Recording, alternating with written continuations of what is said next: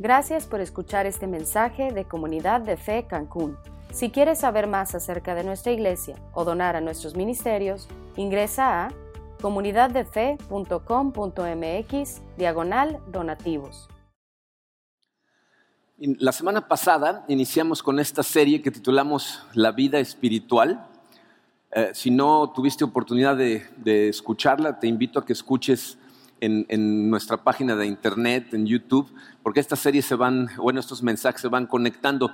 Fíjense, hablamos la semana pasada brevemente de, de cómo eh, hay una confusión dentro y fuera de la iglesia acerca de lo que significa vivir realmente una vida espiritual.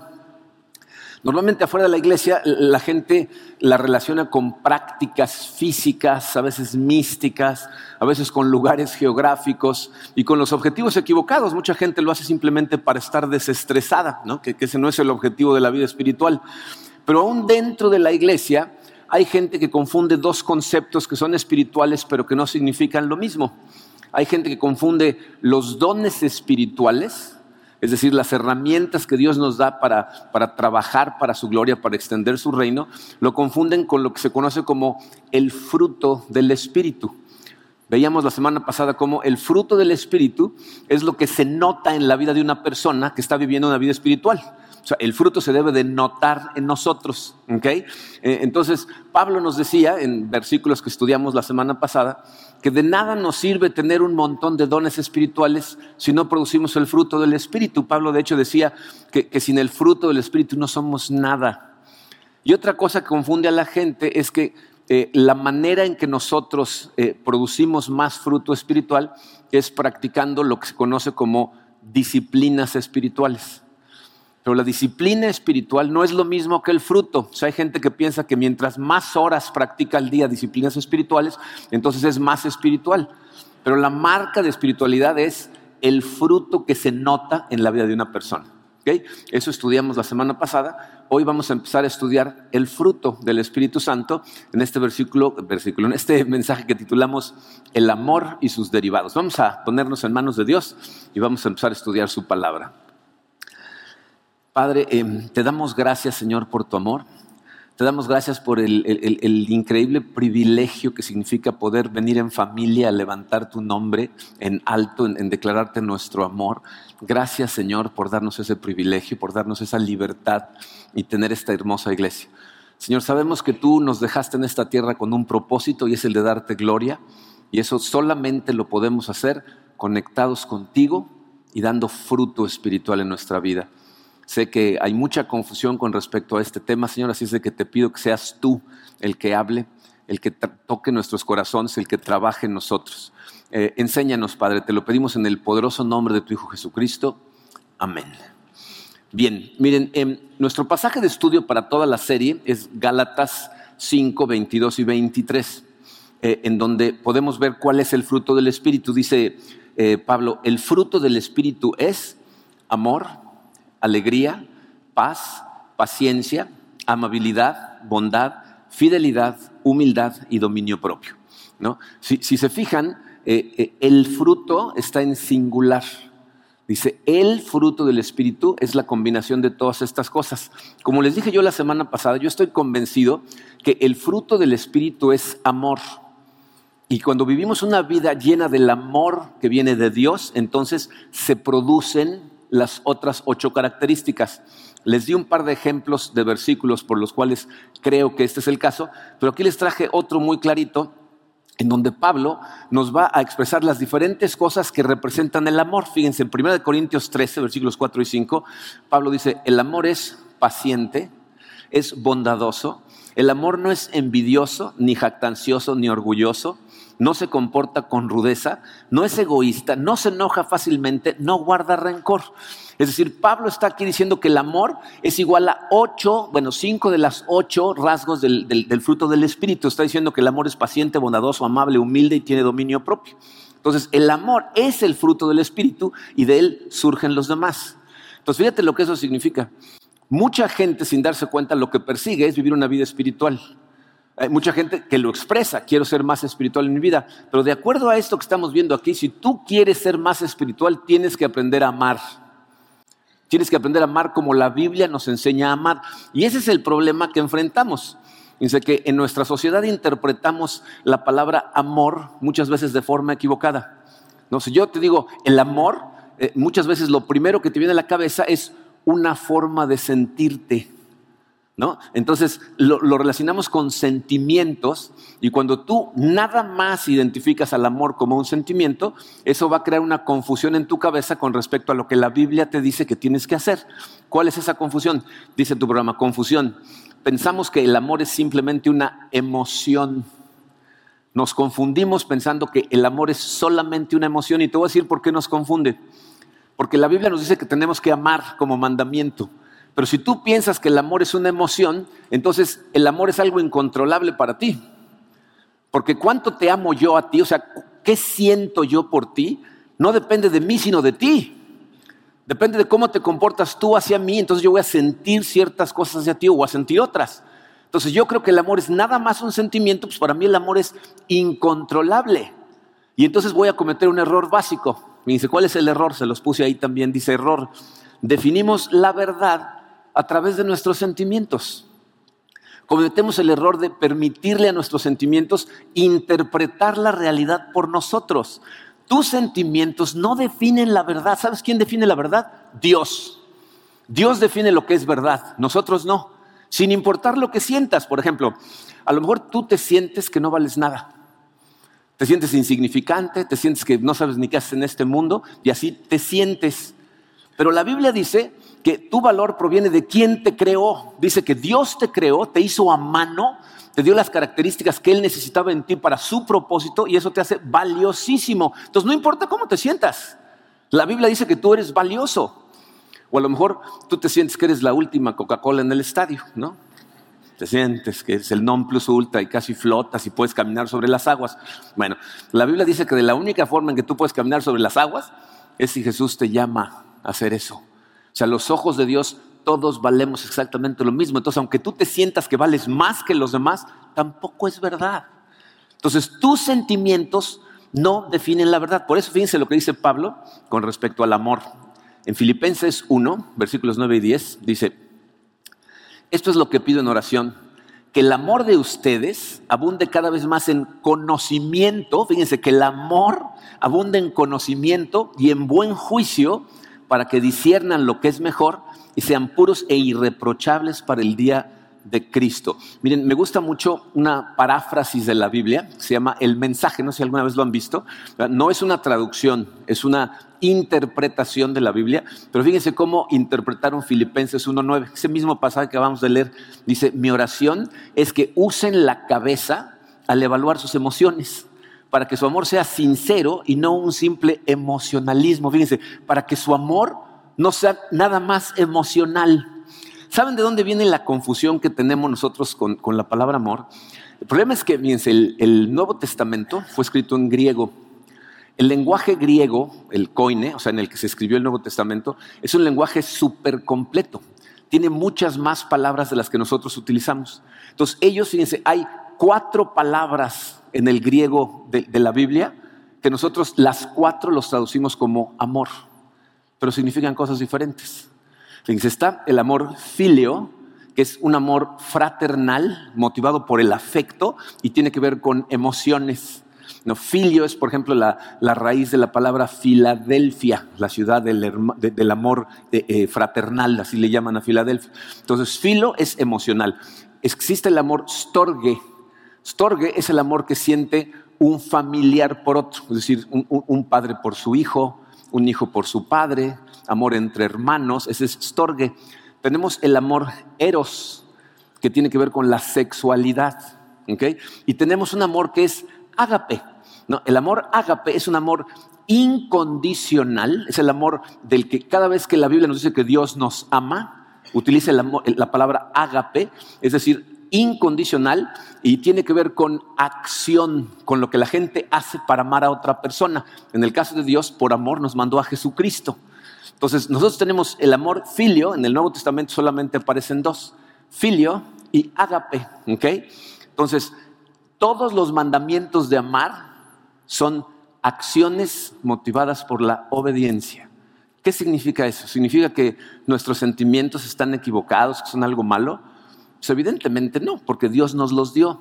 Pero tienes que entender que Dios te dio tus emociones para que puedas experimentar al mundo, no para dirigir tu comportamiento, no para dirigir tu vida. Entonces no puedes permitir que tus emociones interpreten las circunstancias y dicten tu comportamiento. De hecho, como todo mandamiento de amor es ágape, te voy a decir lo que es realmente el amor dice tu programa, el amor es en realidad una actitud.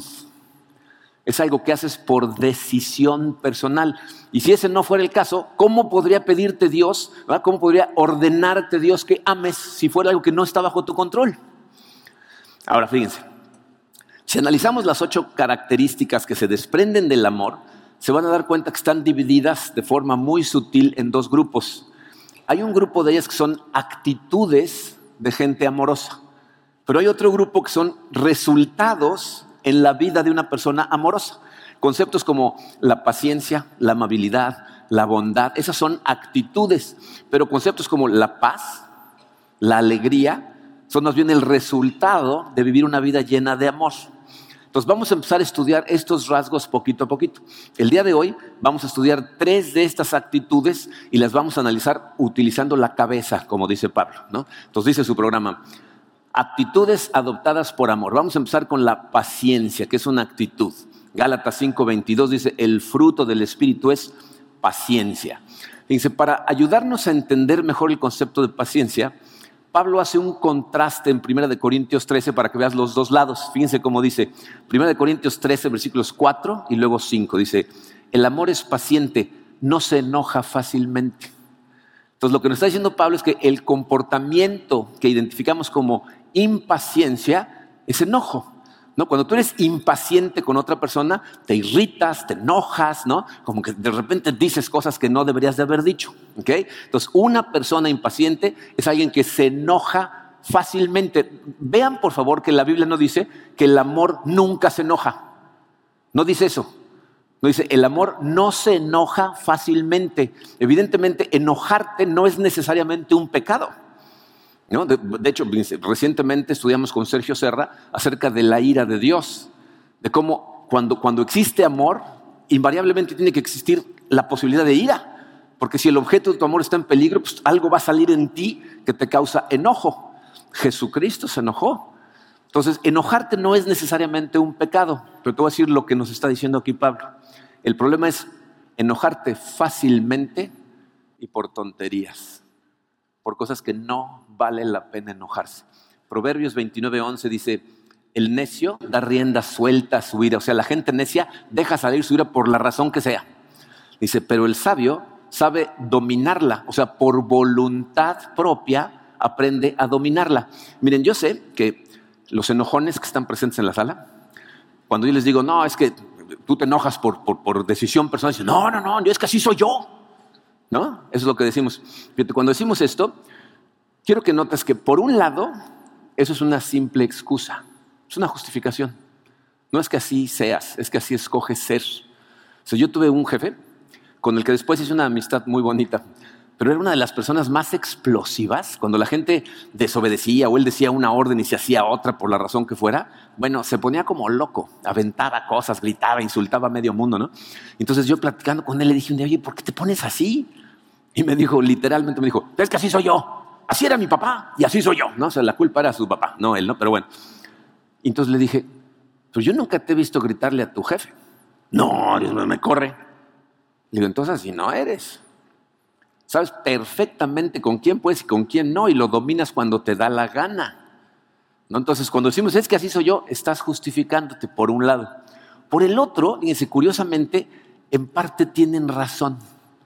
Déjenme explico, fíjense. Todos los seres humanos estamos programados a seguir ciertos hábitos de pensamiento. O sea, cuando tú enfrentas ciertas cosas, tu mente dispara como una ruta neuronal en donde tú sigues ese pensamiento de forma automática. Cada vez que se presenta eso en tu vida, se dispara el mismo pensamiento y ya te acostumbraste a repetir el pensamiento consistentemente, ¿ok? Entonces, lo que tú no eres consciente es esto, fíjate, tus pensamientos generan emociones, tus emociones es lo que genera tus acciones. Entonces, el pensamiento que tienes genera ciertas emociones que te lleva a actuar de cierta manera y esos pensamientos están programados en tu mente. Entonces, cuando tú dices, así soy yo, en realidad no estás diciendo así soy yo, estás diciendo, así estoy programado. Y sí es cierto. Tienes la programación de que repites el mismo pensamiento una y otra y otra y otra vez. ¿Ok? Por eso dice la Biblia, en Proverbios 4:23 dice, cuida tu mente más que nada en el mundo, porque ella es fuente de vida. O sea, tu vida de pensamiento termina por dirigir tu comportamiento. Y te voy a decir cuál es el problema. Que cuando las cosas suceden que disparan esos pensamientos, suceden, la cadena de eventos que sucede es tan rápida, o sea, vienen acciones, vienen pensamientos, vienen emociones, vienen acciones que tú crees que lo que te hizo enojar fue la acción de la persona, pero no es cierto. Lo que te hizo enojar es lo que tú pensaste de lo que la persona hizo. Entonces, mis consejos para ser una persona más paciente. Letra A. Identifica los botones que disparan tu enojo y ponlos bajo control. lo primero que tienes que hacer es identificar los botones que disparan tu enojo para poder ponerlos bajo control. Miren, yo creo que eh, si somos honestos nos vamos a dar cuenta que todos, absolutamente todos, tenemos ciertos botones en nosotros que cuando la gente los aprieta, disparan ciertas acciones. ¿Están de acuerdo? En realidad lo que sucede es que aprietan el botón, tú piensas ciertas cosas, generas ciertas emociones y entonces actúas. Entonces, para poder controlar esas cosas, fíjate, el secreto está analizar qué comportamiento de la gente aprieta el botón y qué te hace pensar. ¿Qué pensamientos pasan por tu cabeza? Porque te vas a dar cuenta que muchas veces fíjate, el enojo que estás sintiendo por el comportamiento de una persona no tiene que ver con esa persona, tiene que ver contigo. Tiene que ver con lo que te pasó en el pasado, tiene que ver con tus inseguridades. Ese jefe que tenía yo, eh, después, cuando dejé de trabajar para él, nos hicimos muy amigos y platicábamos de estas cosas. Yo le decía, ¿por qué te pones así? Y ¿saben qué me dijo? Me dijo, es que cuando yo doy una orden y la gente hace otra cosa, siento que se están burlando de mí. Como que estoy pintado, ¿ah? que yo no, no valgo para nada. O sea, él pensaba cosas que lo hacían enfurecerse. Y, la pregunta es, ¿será verdad que esas personas hacían eso porque eso pensaban? ¿Se, estaban burlando de él? Pues tú tienes que preguntarte, ¿de verdad eso que estoy pensando es real? Porque la mayor parte de las veces te vas a dar cuenta que te lo estás creando en tu cabeza. A mí yo tenía un problema eh, manejando. Antes, cuando manejaba, si alguien me pasaba, no, me empezaba a ardir la sangre. ¿no? Y me empezaba a perseguir y quería alcanzarlo. Y, ¿no? y Karina me decía, ¿qué haces? que No, es que mira, este se está burlando de mí, y hace pensar que soy un pelele, mira nada más cómo me pasó, ¿no? O sea, mis pensamientos estaban controlando mis acciones. Entonces, lo que tú tienes que analizar es, ¿qué estoy pensando que me hace sentirme de esa manera? Y luego, fíjate, hazte dos preguntas. En el contexto de la vida, ¿qué impacto real tiene lo que acaba de suceder? O sea, si la persona me rebasó, si la persona hizo otra cosa de lo que yo le dije, ¿qué impacto tiene? O sea, ¿realmente vale la pena que yo explote, grite, levante la voz, insulte? Y otra pregunta que tienes que hacerte es, ¿qué también me funciona esto en mis relaciones humanas? Cuando soy impaciente con la gente a mi alrededor, y, no es necesario que grites o que te enojes, se te ve en la cara la impaciencia. ¿Qué, impacto tiene? Entonces, si tú llegas a la conclusión de que tener esos enojos no vale la pena, entonces cambia tu comportamiento. Y ya sé lo que están pensando los enojones. Qué fácil, ¿no? ¿Cómo? Les voy a decir cómo. Fíjense, lo que tienes que hacer, dice tu programa, es visualiza un comportamiento diferente. Necesitas aprender a visualizar un comportamiento diferente. Miren, les puse esa palabra a propósito porque eh, en, nuestros días, en la época moderna de la psicología moderna, eh, la psicología secular ha identificado el poder de la visualización. Por eso van a dar cuenta que esto es un procedimiento bíblico. Lo que te dicen es esto. Si tú tienes un problema con una persona, tienes una, explosión, ¿no? de, de repente les dices cosas que no deberías, impaciente, irritado, como sea, al final del día, si te detienes a analizar, vas a poder identificar qué comportamiento de esa persona empezó a hacer que se te hirviera la sangre y puedes identificar los pensamientos que te están pasando por la cabeza. Entonces, al poder hacer eso, tienes la capacidad de la siguiente vez que pase, verlo venir antes. Pero lo que tienes que visualizar es responder a ese comportamiento de una forma más efectiva. O sea, en lugar de de repente perder la paciencia y decir una cosa, vete a ti mismo comportándote correctamente. La pregunta es, ¿cómo sabes qué es lo correcto? Por eso les digo que esto es muy simpático, porque ¿saben de dónde proviene la visualización correcta? De leer la palabra de Dios y meditar en ella.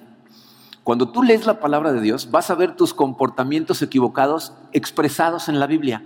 Y también vas a ver el comportamiento que la Biblia dice que deberías de tener. Entonces tú puedes visualizar cuál es el comportamiento que deseas tener para con esas personas cuando se portan de esa manera. Y lo que estás haciendo se llama renovar tu mente. O sea, estás haciendo nuevos patrones de pensamiento en tu cabeza a los que si los visualizas una y otra vez, la siguiente vez que te pase, lo vas a reconocer y vas a poder actuar diferente.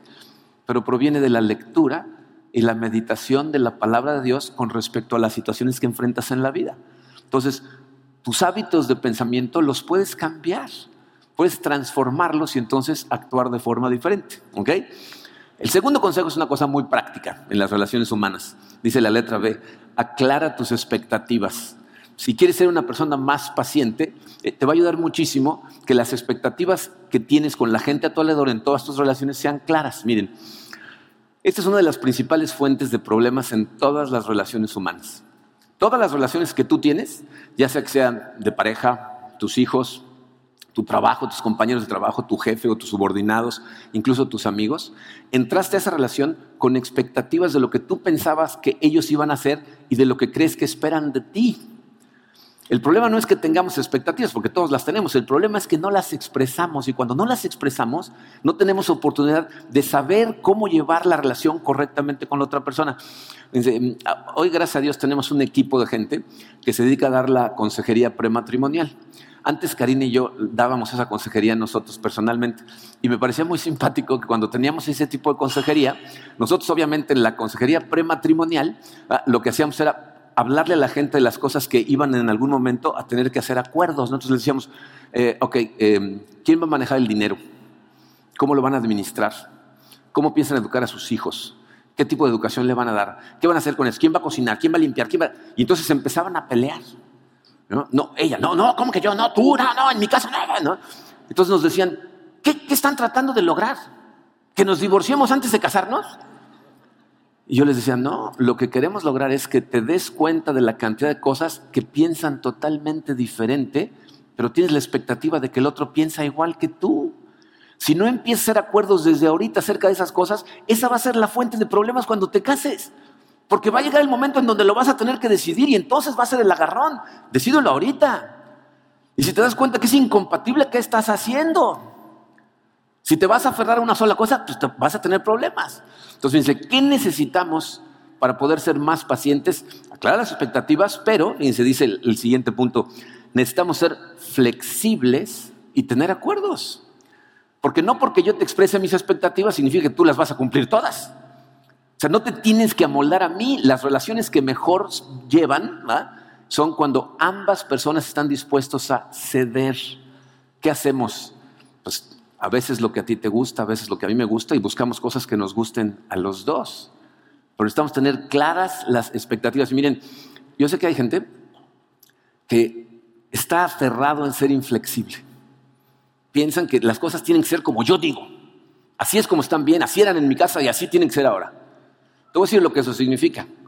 Significa que tú crees que el universo se acerca de ti, que tú eres el centro del universo y todo el mundo tiene que hacer lo que tú quieres, te sientes Dios. Y tratar de vivir de esa manera es una vida estresadísima, porque estás tratando de controlar al universo y no puedes. Vas a ser mucho más feliz cuando seas consciente que esto es acerca de Dios, le pasas el control y empiezas a ser flexible con toda la gente a tu alrededor. ¿Quieres seguir así tercamente? Es tu prerrogativa. Pero te digo, es una vida estresante y aparte, fíjate, en, última instancia, ¿qué tipo de vida quieres llevar realmente? ¿Una vida carnal? Porque la vida carnal es la que satisface apetitos del cuerpo, lo que yo quiero, cuando yo digo. La vida espiritual es acerca de amar. Y el amor es sacrificio, es ceder. Entonces necesitamos aprender a ser pacientes. Eh, las disciplinas espirituales, cuando las estudiemos más adelante, nos van a ayudar mucho a estas cosas. Pero una buena parte de esto es que tú tengas la disposición para hacer estas cosas, porque eso se trata de ser. Y entonces le permites al Espíritu Santo transformarte. Los otros dos rasgos que vamos a ver hoy los puse juntos porque van de la mano. amabilidad y bondad. Gálatas 5:22 también dice, el fruto del Espíritu es amabilidad, coma, bondad. Miren, yo estoy convencido que Pablo escribió estas palabras juntas porque para empezar está enfatizando la importancia de ellas, pero también la importancia de que vayan juntas. Porque si analizas el significado de amabilidad y bondad, te vas a dar cuenta que significan casi lo mismo, pero no lo mismo. Eh, de hecho, si lo piensas, eh, yo puedo ser muy amable contigo, pero no muy bondadoso. O sea, amablemente te puedo mandar a volar. ¿Estás de acuerdo? Entonces, la combinación de esto es lo que hace una persona realmente amorosa. Y para entenderlo, fíjense, esto, el mejor lugar para verlo clarito es en una de las enseñanzas de Jesús. Eh, ¿Se acuerdan de la parábola del buen samaritano? La estudiamos hace no mucho tiempo en la serie de parábolas. Si no la conoces, te cuento rápido. Miren, esa parábola es el resultado de una pregunta que le hicieron a Jesucristo, pero como tratando de ponerle una trampa, ¿no? Una persona le preguntó, ¿qué tengo que hacer para entrar al reino de los cielos, no? Y él le dijo, ama a tu prójimo, perdón, ama a Dios sobre todas las cosas y a tu prójimo como a ti mismo. Y entonces este individuo, otra vez tratando de ponerle una trampa, le dice, ¿y quién es mi prójimo? Entonces Jesucristo le cuenta una parábola. Le dice, iba un individuo que iba caminando de Jerusalén a Jericó y un grupo de bandidos lo asaltan, le ponen una golpiza, lo dejan por muerto, desnudo, le quitan todas las cosas. Va pasando un sacerdote, lo ve, se voltea para el otro lado y se sigue derecho. Va pasando otro sacerdote, lo ve, pero se sigue derecho. Y entonces le dice estas palabras, fíjense, aquí vamos a ver las dos palabras, o sea, lo que significa la, amabilidad y la bondad. Lucas 10, versículos 33 y 34 dice, pero un samaritano que iba de viaje llegó a donde estaba el hombre y viéndolo se compadeció de él. Esa es una. Y luego dice, se acercó, le curó las heridas con vino y aceite y se las vendó. Luego lo montó sobre su propia cabalgadura, lo llevó a un alojamiento y lo cuidó. Entonces, ser amable y bondadoso significa compadecerte e involucrarte. O sea, no se trata nada más de que yo pase y te vea y diga, ay, pobrecito, una bendición, ahí nos vemos, ¿no? Sino que haga algo al respecto. Porque el mandamiento es ágape, es un mandamiento de acción, ¿no? Entonces, ¿cómo le hago para ser amable y bondadoso? Dos consejos. Letra A, primero que nada, tienes que ser consciente de las necesidades de los demás. O sea, tienes que ser consciente de las necesidades de los demás. Tienes que hacer el hábito de observar a la gente a tu alrededor e identificar cuáles son las necesidades que tienen. En 1 Corintios 10, 24 dice que nadie busque sus propios intereses, sino los de su prójimo. O sea, tenemos que voltear a nuestro alrededor y decir, ¿este en qué necesidad está? O sea, por hábito, lo que hacemos normalmente es pensar primero en nosotros. Entonces, esto es algo que tenemos que practicar, el voltear a ver a los demás y empezar a tratar de identificar sus necesidades. Y miren, evidentemente, esto es algo que el Espíritu Santo empieza a despertar en ti cuando empieza a practicar disciplinas espirituales. ¿no? Cuando lees la Biblia, cuando meditas en ella, cuando estás en comunión, cuando, cuando haces la vida con otras personas de, de la misma iglesia. O sea, empieza a despertar esto y te empieza a empujar a ciertas acciones. Esa es la razón, por ejemplo, por la que tenemos aquí un ministerio que se llama Amor en Acción. Si Amor en Acción es un ministerio donde cualquier persona en necesidad de la iglesia llama a un número de teléfono y dice, tal persona está en el hospital, tal persona tuvo un accidente, este, sus hijos están en su casa, no tienen que comer, tal persona no tiene cómo llevar a sus hijos a la escuela, tal persona, la necesidad.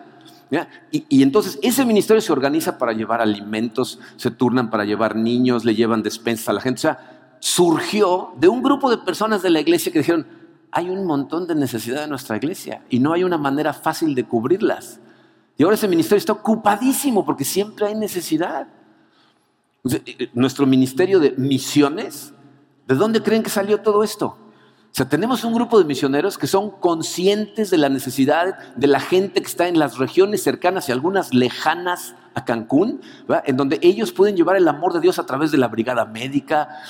ayer en la noche tuvimos la oportunidad de cenar eh, con nuestro grupo de misioneros que fueron a pasar eh, una cantidad de tiempo a Oaxaca a un lugar, en lugares que son, la verdad, inhóspitos, o sea, peligrosos. De hecho, lo primero que les dice el pastor que los recibe allá es, no pueden predicar simplemente como lo hacen allá. ¿eh? Aquí hablas, dices, soy cristiano y la gente te mata. O sea, lugares peligrosos en donde durmieron en el suelo, estuvieron dos días sin agua y platicas con ellos y les ves la cara de gozo. Donde dice, no hombre, la gente, les llevábamos la ayuda que, nosotros llevamos. Había podólogos que les trabajaban los pies, dentistas, ¿no? médicos generales, pero la gente nos llenaba de un amor impresionante. ¿Y, saben cuál fue para mí el, destello de la necesidad en esos lugares? E, el, pastor que los recibió. Cuando, cuando ya se venían, eh, le dijo a nuestro líder de, de misiones, le dijo, Gracias a que vinieron, dice, porque la verdad es que estamos en un lugar tan lejano, tan, tan separado de la civilización, que de repente sentimos que estamos abandonados. Pero cuando vienen ustedes somos conscientes de que Dios nos ama y está al pendiente de nosotros. Esas cosas son disparadas por el Espíritu Santo cuando sigues disciplinas espirituales y empiezas a notar la necesidad de los demás. Entonces tienes que ser consciente de las necesidades de los demás. Letra B dice, aprovecha cada oportunidad sea, no se trata nada más de que identifiques las necesidades, sino de que hagas algo al respecto. Tienes que aprovechar cada oportunidad. Miren, toda la gente a nuestro alrededor, absolutamente toda la gente, tiene situaciones en su vida. Entonces nosotros tenemos que tratar de identificarlas luego aprovechar para hacer algo al respecto. Proverbios 3:28 dice, nunca digas a tu prójimo, vuelve más tarde, te ayudaré mañana, si hoy tienes con qué ayudarlo. O sea, en el momento en que tú ves una necesidad, en ese momento tienes que hacer algo al respecto, porque fíjense, las oportunidades que Dios te pone enfrente son como ventanas de tiempo que pasan enfrente de ti y cuando está enfrente tienes que tomar la acción, porque si no, se pasa. Y todos hemos experimentado cuando se pasa decimos, no hice nada. Pude haber ayudado ahí en algo y no hice nada. Entonces tienes que tomar acción y miren, esto funciona con círculos concéntricos que se van extendiendo. El primer círculo concéntrico es para mucha gente el más fácil, para otros no tanto, es tu familia. tienes que identificar las necesidades de la gente de tu familia, la que vive contigo. Muchas veces ellos son los que tienen la necesidad y no la vemos. ¿Saben qué es irónico? Que para muchas personas es más fácil ser amable y bondadoso con otras personas que con su misma familia. ¿Con quién nos es más fácil ser impacientes? Con la gente a la que más amamos. Como que nos sentimos con la confianza de decir lo que sea, ¿no? Pero tienes que empezar con ellos. Identifica cómo se sienten, qué necesitan para que puedas cubrir esa necesidad. Luego abrimos el círculo y sigue otro círculo que también es relativamente fácil. La gente a tu alrededor, tus amigos, tus compañeros de trabajo, tus vecinos. ¿Qué necesitan? ¿Cómo puedes orar por ellos? Eh, me, da mucha risa cuando la gente hablando del trabajo dice, bueno, pero eso es trabajo. eso no es personal. Ahí vas a trabajar. ¿Cuánta gente pasa más tiempo en su trabajo que en su casa, despierto? Casi todos, ¿no? Entonces, esa, te guste o no, también es tu familia. Es gente con la que pasas horas y horas y horas al día. Fíjate, muchas veces es en esos lugares donde mayor oportunidad tienes de brillar con la luz de Dios, cubriendo una necesidad de alguien que te necesita, porque para eso lo puso Dios ahí. Entonces tienes que voltear y ver lo que está pasando a tu alrededor. Luego sigue un círculo más afuera que es más complicado, los desconocidos. Cuando de repente vas manejando, vas caminando y ves a alguien que tiene una necesidad, aunque sea una tontería, y, tienes el momento, ¿no? Y o te paras y haces algo o se te va. Eh, leí eh, un artículo que escribió un muchacho eh, que iba de camino a trabajar. Entonces estaba corriendo hacia el metro porque iba a llegar tarde a trabajar iba de traje, con su portafolio, corriendo a toda velocidad, y varias personas iban corriendo al lado de él. Llegó el vagón, no, se llega el metro, se abren, córrele, ¿no? Y, bajándose del vagón al que él se quería subir, venía bajando una mujer que traía un bebé en brazos y a un niño de la mano que traía todos sus útiles escolares. Entonces estos van corriendo y de repente alguien pasa junto de él y lo pasa y le pega al niño y tira todos los útiles del niño. Entonces él ve el tirado y el niño se suelta a llorar y la mamá que no sabe ni con... Entonces deja su portafolio, se cierra las puertas, se va el vagón, ¿no? Y se detiene y se pone a levantarle todas las cosas, todos los, lápices, ¿no? Le pone todo. Entonces cuando voltea a ver al niño, el niño lo está viendo con unos ojotes así, ¿no? Y le dice, ¿tú eres Jesús?